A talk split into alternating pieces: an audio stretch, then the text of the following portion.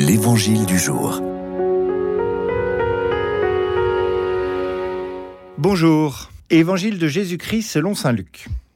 En ce temps-là, Jésus était en train d'enseigner dans une synagogue le jour du sabbat. Voici qu'il y avait là une femme possédée par un esprit qui la rendait infirme depuis 18 ans. Elle était toute courbée, absolument incapable de se redresser. Quand Jésus la vit, il l'interpella et lui dit Femme, te voici délivrée de ton infirmité. Et lui imposa les mains. À l'instant même, elle redevint droite et rendait gloire à Dieu. Alors le chef de la synagogue, indigné de voir Jésus faire une guérison le jour du sabbat, prit la parole et dit à la foule Il y a six jours pour travailler, venez donc vous faire guérir ces jours-là, et non pas le jour du sabbat.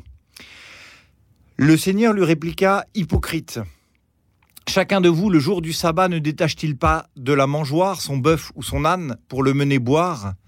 Alors cette femme, une fille d'Abraham, que Satan avait liée voici 18 ans, ne fallait-il pas la délivrer de ce lien le jour du sabbat? À ces paroles de Jésus, tous ses adversaires furent remplis de honte, et toute la foule était dans la joie à cause de toutes les actions éclatantes qu'il faisait. Dans cet évangile, Jésus est accusé de s'affranchir de la loi, la loi du sabbat, alors qu'il guérit une femme. Et il fait remarquer qu'on abreuve bien les bêtes le jour du sabbat. Il fait remarquer la supériorité de l'homme sur les bêtes. On soigne les animaux, combien plus doit-on soigner les humains? Jésus, ce matin, nous interpelle donc. Est-ce que je prends du temps pour ceux qui vont mal, ceux qui sont courbés sous le poids de la misère, de la tristesse, de la souffrance, de la solitude?